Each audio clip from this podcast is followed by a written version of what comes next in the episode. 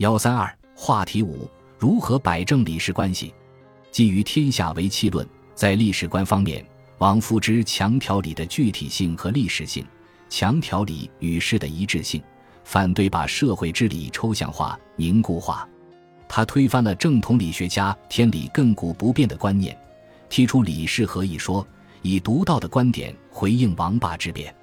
正统理学家是人生目的论者，也是历史目的论者。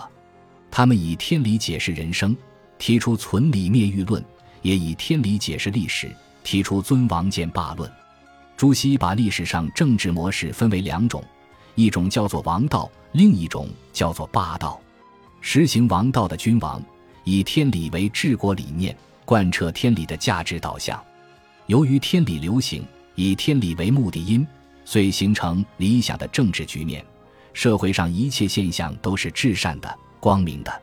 这就是为儒家一向称道的夏商周三代之治。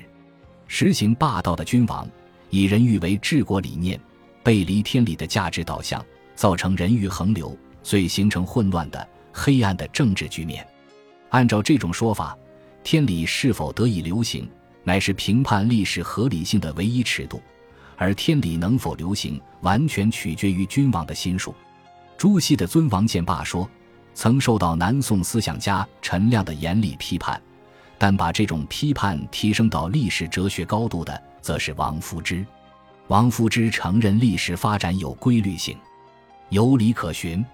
不过，这种理并非来自抽象的天理，而取决于历史发展的客观趋势。他说：“其始之有理，基于气上见理，待以得理，自然成事。又只在事之必然处见理。历史发展之理都是具体的，不会脱离历史过程，不会脱离事。因此，理与事完全是统一的。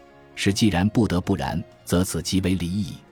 世子精微，理自广大，合而名之曰天。”他用这个“天”字表明，历史发展是具体的、客观的、自然的过程，同君王的心术没有必然的联系。他举例说：“秦以思天下之心而霸侯治首，而天假其私以行大功，存乎身者自不测，有如是夫。”秦始皇废除分封制，改行郡县制，其动机是为了能够长治久安，然而在无意之中却符合了历史发展的规律性。由此可见。历史发展取决于客观规律，不取决于帝王的主观动机。由于王夫之把理事合一观念引入史学研究领域，帮助他在这一领域中取得了值得称道的成绩。他撰写《读通鉴论》三十卷，每卷根据《资治通鉴》所列帝王世系，又分若干篇，每篇则选择这一时期的历史事件、历史人物进行分析和评论。